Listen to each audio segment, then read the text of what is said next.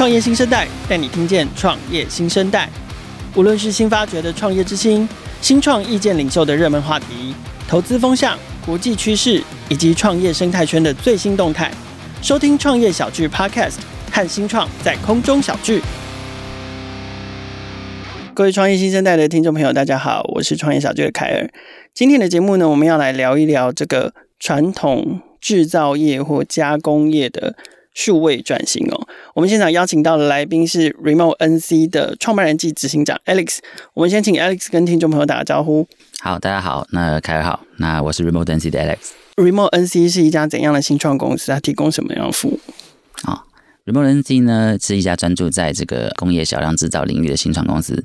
那我们在呃小量制造里面，不管是提供制造的这个工具机，到它的相关的软硬体、自动化设备，这些都算是我们服务的范围。比较特别的是，我们专注在软体的解决方案上面，我们直接控制那个各地工厂内的加工机进行生产，然后并以此来提高工厂的效率。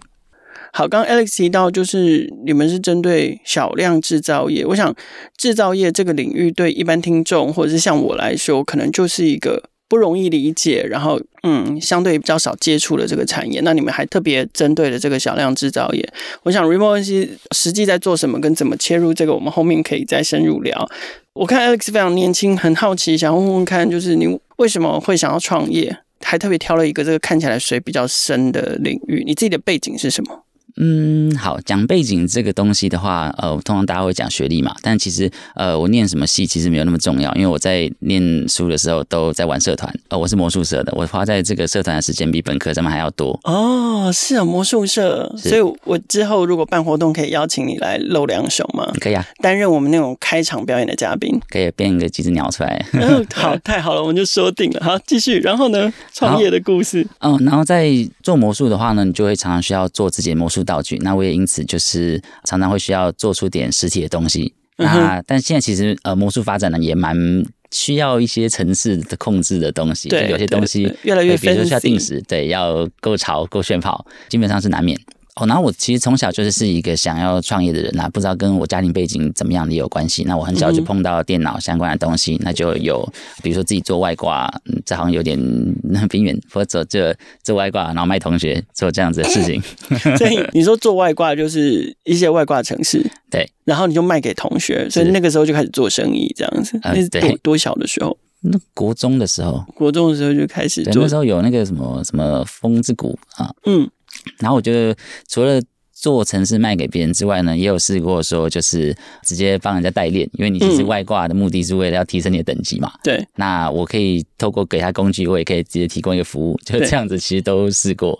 OK。那一直都是在走在这个规则的边缘，这样子。OK。那其实家里蛮支持的，嗯，好。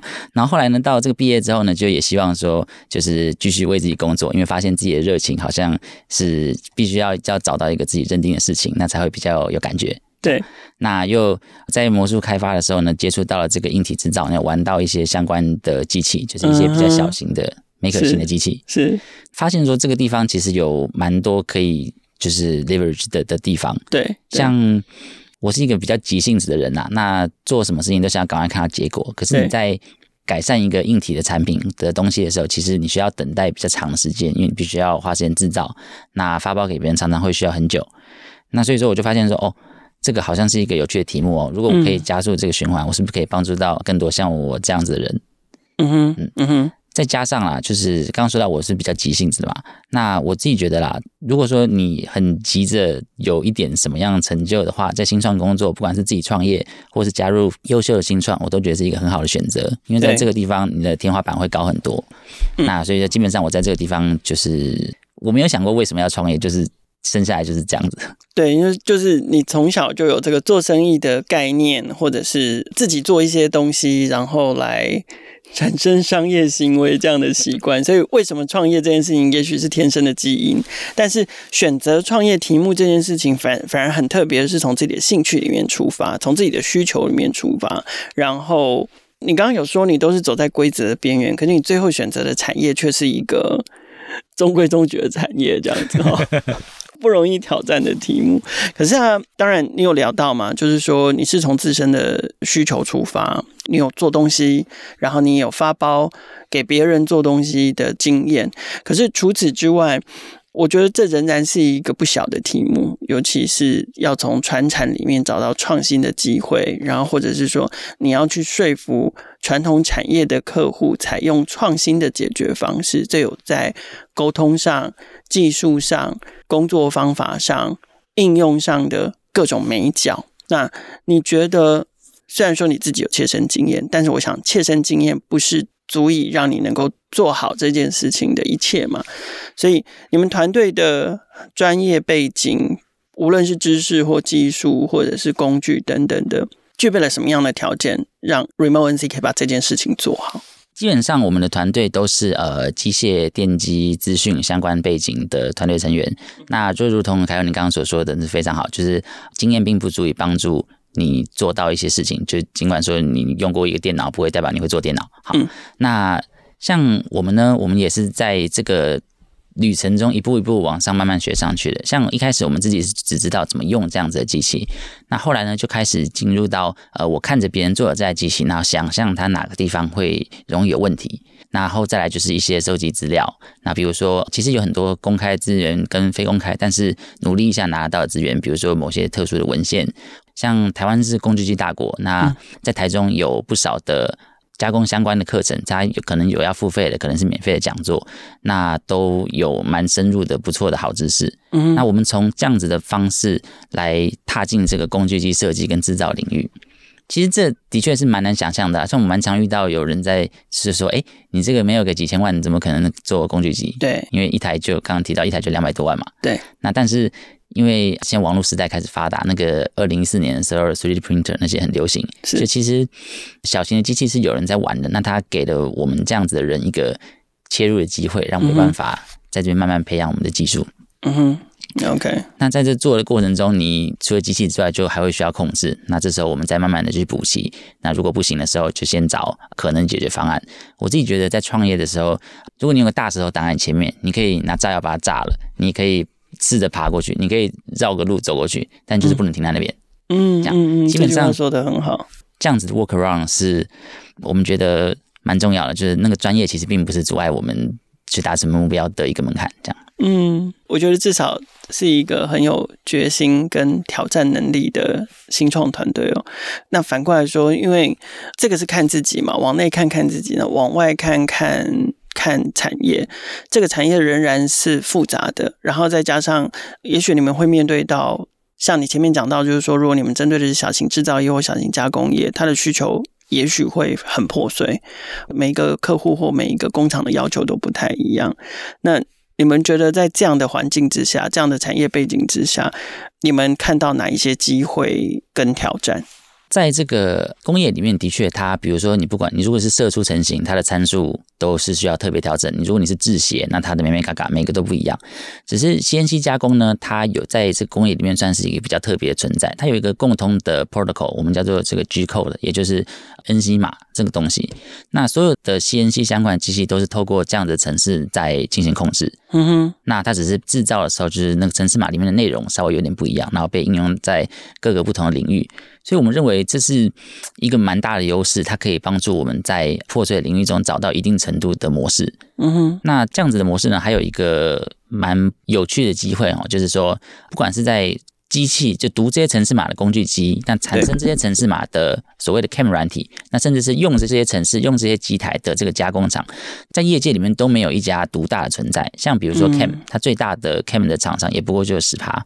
那工具机更是呃百家争鸣。那台湾是第五大工具机出口国，很很厉害哈。嗯。那但是并没有一家说就是可以占到可能三十三趴左右的市占率。对，可是这个对你们来说，如果说你们要整合数据或整合技术，会不会就很难？因为有太多东西，太多不同的规格、不同的标准。在这个产业就善于这个分工的这个情况，就是像刚刚说产生城市码是一套软体在做，那读城市码的机器也有不同的厂牌，这两个中间会有规范的的问题，嗯、但是因为大家。本来就是这样分工，所以在做中间的那个接口，那个 protocol 是已经有被好好的定义的。嗯嗯，okay, 那借借此可以避开这样子的问题。所以你们等于是在异中求同，只是说要花时间去梳理。啊、是但是幸运的也是说，这个传统产业其实行之有年，是，所以还是有一些固定的标准、固定的资料或资讯或数据或程式是可以去应用的。啊，对，说到这个传统保存的知识跟加工技术，哎，真的很厉害。那它比书本上面的理论值来说都高上非常许多，就是。有很多东西是像工程会有个工程系数嘛，对这个工程系数这样的概念都是非常保守的值。那台湾的传统的加工经验都远远超过这样的表现。那但我们也发现说，就是这种经验其实被保存在所谓的老师傅的脑袋里面。对。那如果说我们可以这样子把这些加工技术保存下来，不要让竞争力就流失掉，我想也是非常有价值的一件事。嗯，所以你们等于是说，在这个传统智慧里面挖矿的概念啊，对对对。可是前面你有提到，就是说你们自己做了一个工具机，所以你们团队的产品跟服务是先从这个桌上型 CNC 的工具机开始的吗？是，最早我们因为自己是想在做自己的东西开发，然后工厂比较不太愿意为小公司服务，对所以说就我们想说自己做自己的东西，那或许做这样机台也可以服务到跟我们类似的客户。那这算是我们比较早的开发内容了。对，可是，一台两百万，你们怎么做到呢？哦，呃，还是你们的不用这么贵，这样。我们的现在一台大概是一百万左右。嗯哼。那它的尺寸比较小，那我们用的占地大概是一般机台的四分之一。嗯哼。加工行程是二分之一左右，就是它在小型的开发需求上是非常足够的。小型的开发需求大概到多大多小？这个对、嗯、我们大概是两百乘两百。平方的一个面积，嗯嗯，然后呃，可能一百 millimeter 的的高度，哦，对，在机械业大家都用 millimeter 作为一个单位的标准，嗯哼，所以我的两百乘两百就是二十乘二十公分，哦，二十乘二十公分，嗯，那材质有限制吗？嗯，基本上是以这个非铁金属以下，就是呃铝合金、铜合金，那塑胶、那什么电木相关的东西，呃、哦，这些都会不会太硬？OK OK，所以你们一开始做的这个机器。然后呢？然后你们觉得一开始推出这个产品有达到，就是说，当然你们想要自己做东西，这个目的应该是可以达到了。可这个产品对于团队的这个产品跟服务，或者是说这个新创团队来说，它成为你们的主力商品了吗？嗯，它贡献了我们一一个时期的蛮重要的营收来源。哦、真的、哦，对，只是在当然在推广的过程中也会有遇到一些它的困难跟挑战。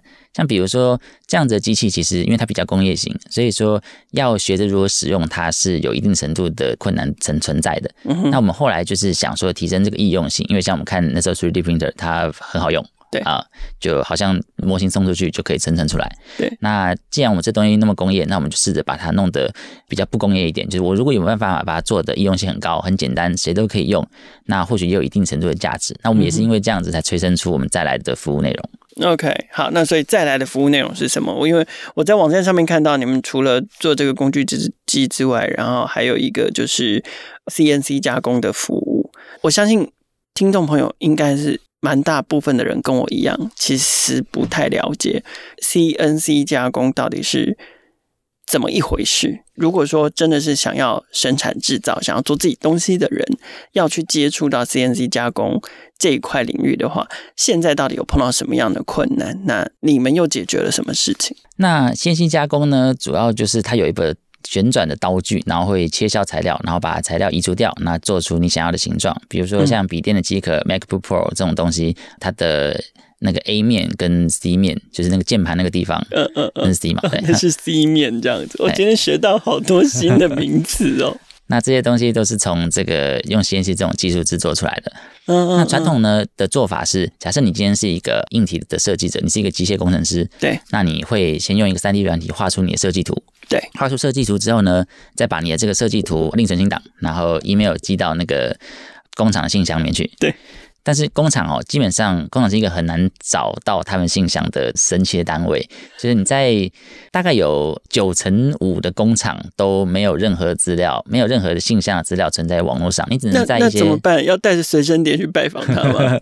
就是如果你熟门熟路的话，你找到对的巷子走进去，那你就会遇到加工厂。对，或者是有个东西叫台湾黄页，嗯，那在这个黄页上面有会有一些电话资料。嗯哼，那你去那边打电话碰碰运气，也有机会找到加工厂。但是这基本上为什么说是碰运气呢？因为你从它的名字上面是看不出来它是一家加工厂的。对啊，那这样子就他可能叫什么什么企业社。呃、对，就是什么像我那时候刚毕业，就根本就不知道，哎、欸，这个是怎么样运作？什么叉叉企业社、叉叉实业社究竟是做什么的？嗯、对，那有可能是卖橡胶的，也会是这样的名字。对，就蛮难找的。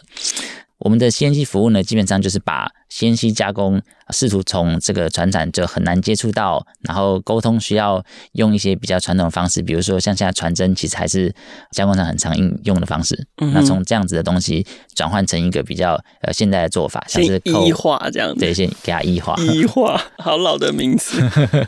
有这个我还有接触过这个事，我也是这个这个时代。OK，但至少第一步先 E 化这样子，是让大家好找。然后再来，除了这个之外，还有一些比较深层的问题啦。那比如说，像制造业的三要素，我们可以说是那个品质、价格跟交期。那价格上面，台湾的小厂基本上都非常具有竞争力。那交期跟品质比较难从那个外观上面看出来，就是你没有办法做之前就知道这个东西的品质跟交期会不会准时，那做的好不好？嗯、那因为这个主要也是跟没有异化有关系。嗯，那它不够透明，那所以说就让大家对那个品质的那个比较没有共识。然后交期上要是有什么什么情况的时候，也比较难及时掌握，那就会造成说花很多额外的时间在这个追踪上面。那基本上工厂老板也。做事做到一半被被打断，其实并不是一个太好的体验哈。对，所以说就有一点恶性循环下去。所以他们讨厌接电话，讨厌收 email 这样。对，那我们遇到不少工厂老板，他是上班时间是电话都不接的，因为他知道来找他的其实都是来催货的。那他反正他还没做完嘛，那他接不接其实是一样的。OK，哇塞，好有个性。那所以你们提供的 CNC 加工服务，就是你们帮别人加工吗？哦，这个我们可能从下一个解决方案开始一起做就好了，因为 CNC 有一点从这个地方衍生出来。嗯、OK，好啊，那你要不要就接着跟我们介绍一下？就是说，因为那个除了有 CNC 加工服务之外，其实你们在网站上面提供的解决方案还有一个就是智慧工厂。可是因为大部分我们听到智慧工厂就是那种好像。高大上，就是，而且现在越来越多新创公司都在说他们在提出智慧工厂啊，或智慧制造的解决方案。可事实上还是一样，就是不同的产业、不同的工厂，就都有各自它不同的需求。OK，然后一个工厂随着它的规模有大有小，产线的不同，它做的东西的不同，它其实都不是用工厂两个字或者是制造两个字就可以一以概之的全部去描述的。然后更何况不是前面加上智慧两个字，它就可以解决所有的事情这样子。所以可不可以跟我们分享一下，就是说从 CNC 加工到智慧工厂的解决方案，你们做的事情跟其他人做的事情有什么不一样？你们提出的解决方案有何不同？还有？更重要的当然是说，对客户来讲，你们可以创造出什么样具有差异化的价值？好的，基本上所谓的这个自动化解决方案，那机联网、工业四点零这样子解决方案都被应用在可能说二十台机器以上的这样子的工厂。嗯，那这样子的工厂有什么特点呢？就是哦，一台机器它长宽我们平均抓三米乘三米，算是非常大的机器，大概跟一个小房间一样大。嗯，那。这样子的工厂就通常会需要一个我们所谓的看板系统，这个算是所谓的智慧工厂的基本上是标配。就你要有个看板可以检视这个工厂的生产状况。那为什么要这样子呢？因为当你今天你的工厂，比如说我们更多可能有六十台机台的话，你光从头走到尾就要花很多时间。对。那所以说人员花这个时间在抄表是一件很需要被改善的事情，对。那也很容易被改善的事情。嗯哼。所以就有不少的解决方案在做这部分。监控、巡检、取代人力这样子。是。那大部分的工业四点零也会说是从机台上及时收集一些，比如说温湿度的资讯，那借此来改善你的制程，这样子。对。好，我们实际发现到的这个现况哦，这工业四点零的方案呢，其实比较针对的是那个稍具规模的工厂。对。但是台湾，尤其是 CNC 加工，应该说 CNC 加工这个业种，它尤其在做少量制造的时候，本身这个工厂规模就会不会太大。嗯、那因为你大概二十台以下的机器就已经可以服务足够多的这个客户，那甚至台湾我们大概有九十五趴都是只有十台机器以下的非常的小的小厂，大概有几家？大概一个概数就好了，是上千家左右吧？我以为上千，竟然是破五千。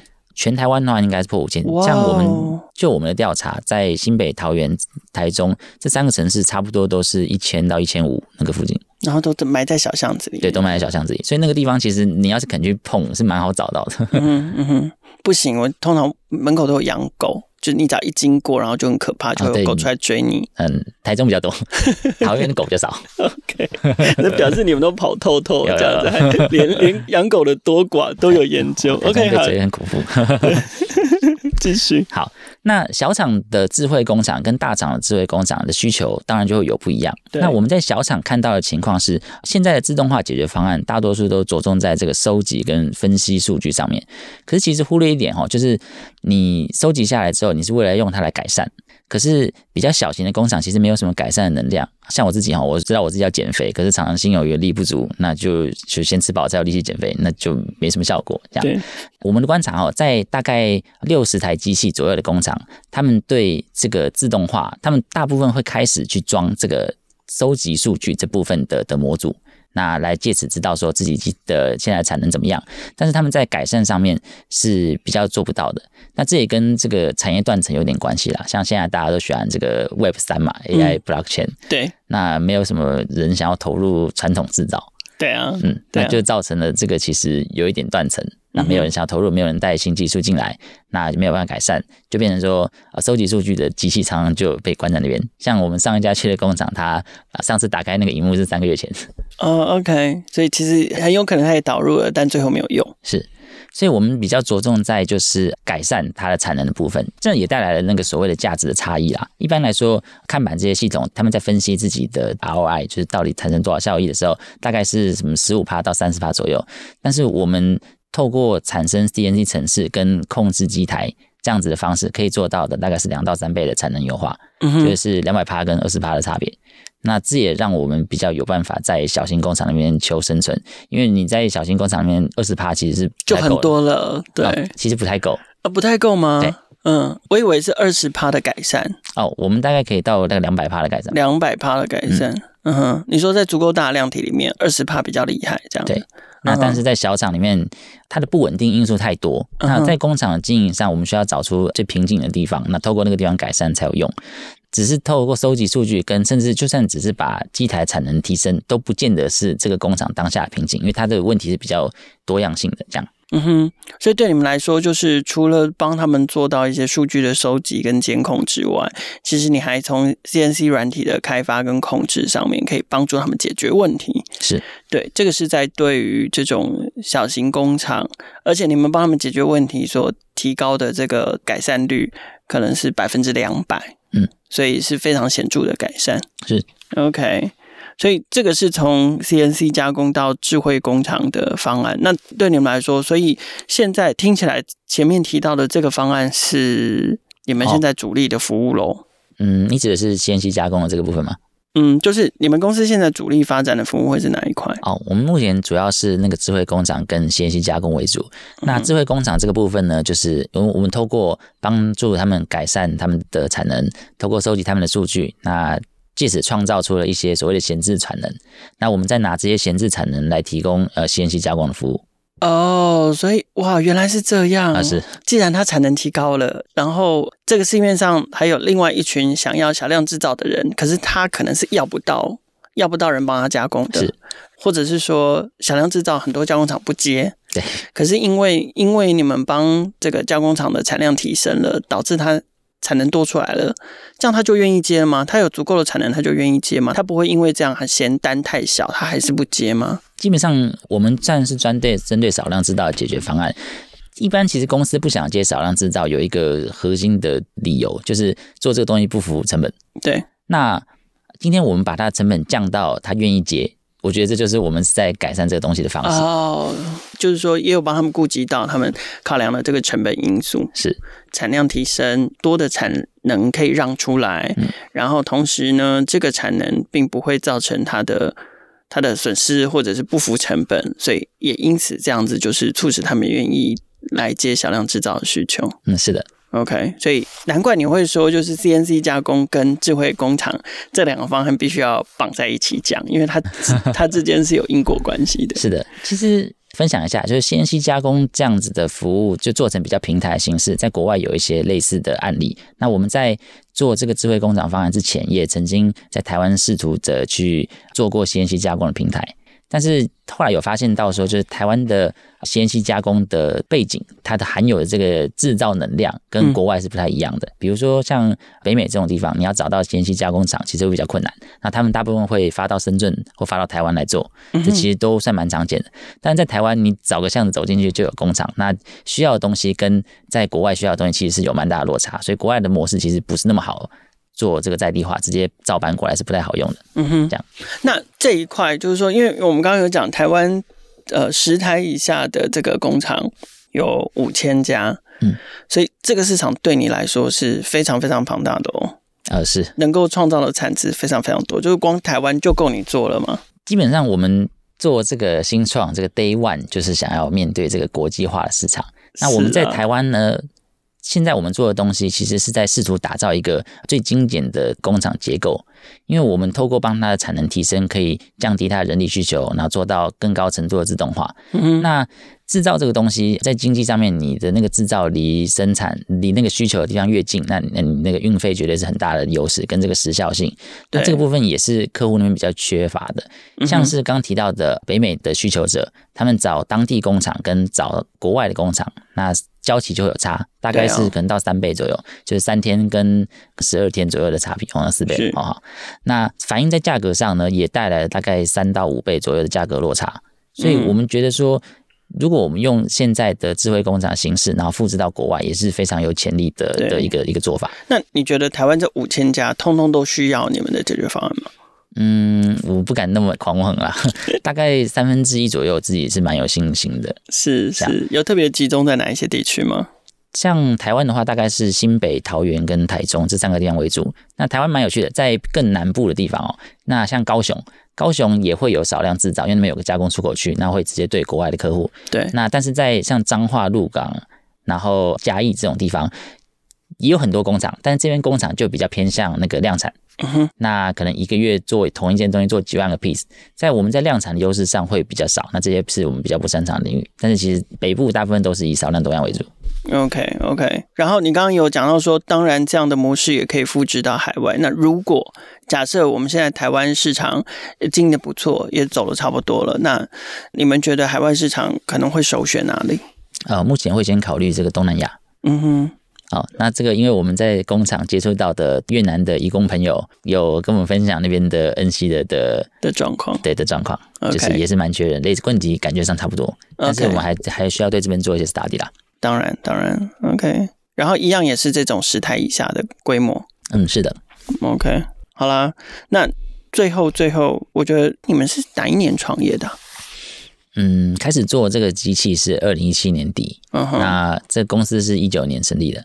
OK，那但其实所以，你们开始做机器那个时候还没有成立公司，有别的方法嘛？对，就可以绕过去的嘛？干嘛干嘛要讲的那么神秘？所以那个时候还不是以公司的状态，但是一九年成立公司，就算经营网拍吧。嗯哼，那整个这个你们的产品跟服务更为完整跟更为成熟是什么时候的事情？其实我们做整个智慧工厂的这个 solution 是从。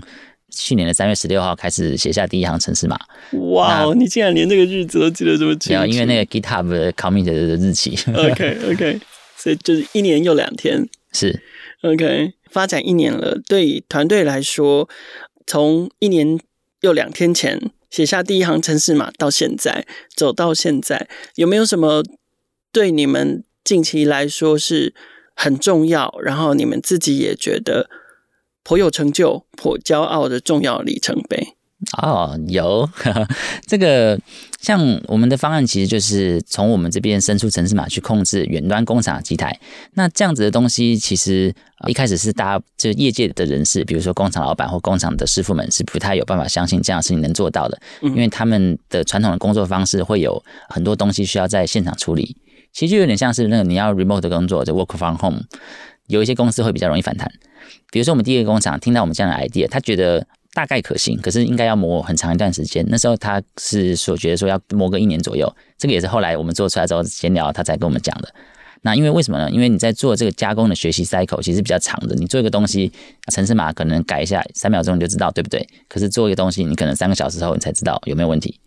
那比较不容易相信我们这点，也让我们发现说，哈，就是在业务推广上面，要打破这个这个认知的障碍是需要一点功夫的。所以说，我们就那时候开始决定说，我们来做一个这个 demo 的工厂，就是借此做一个理想中的状况。那如果说这个工厂可以很顺利的运作，那之后如果有客户也对这东西有兴趣，那我们就可以带他来参观，那借此就做到说推广的效果。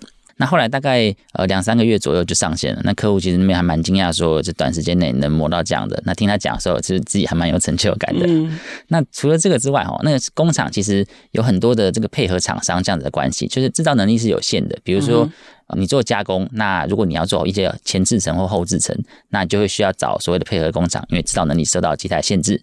那在这样子进入这个工厂的人脉的网络之后呢，也因缘机会接触到一些其他的制程，然后发现说他们也对我们这样的东西诶有兴趣，也有兴趣。对，原来说这个制程的掌握，那工厂的产能提升是大家是蛮 care 的。那所以说我们也就是从这个方向再扩展到更多的制程。目前呢，我们是针对不同的制程跟不同的材料作为区分。现在有三家工厂在配合，那有一家现在正在谈。那针对的是大概车床、铣床，那材料的话，金属跟塑胶都是我们目前在服务的范围。这样子服务更多客户呢，其实因为 CNC 加工应用在很多领域嘛，那我们希望说这样子我们可以尽量服务更多的客户，那创造价值，那透过这个保存老师傅的经验，截长补短，那来帮助这产业整个变得更好。好，我们今天的节目非常感谢 Remote NC 的创办人及执行长 Alex 来跟我们分享，不管是从这个我们看到传统加工业业者的难点。以及，如果你是有小量制造需求、小量加工需求的人，它的难点是什么？那当然，更重要的是，我们今天也听到了 Remote NC 可以提供的创新解方。如果对于 Remote NC 今天所介绍的内容有兴趣，不管你是合作伙伴，或者是希望可以成为他们的客户，都可以在节目简介里面找到 Remote NC 的网站跟他的联络方式。创业新生代的节目在各大平台都可以听见，欢迎大家订阅、分享。给我们五星或者是留言评价，也欢迎新创生态系的伙伴来信自荐接受我们的采访。新创的能量代表了这个世界创新的力量，邀请大家每周三锁定收听，和创业小聚一起共同关注创业新生代。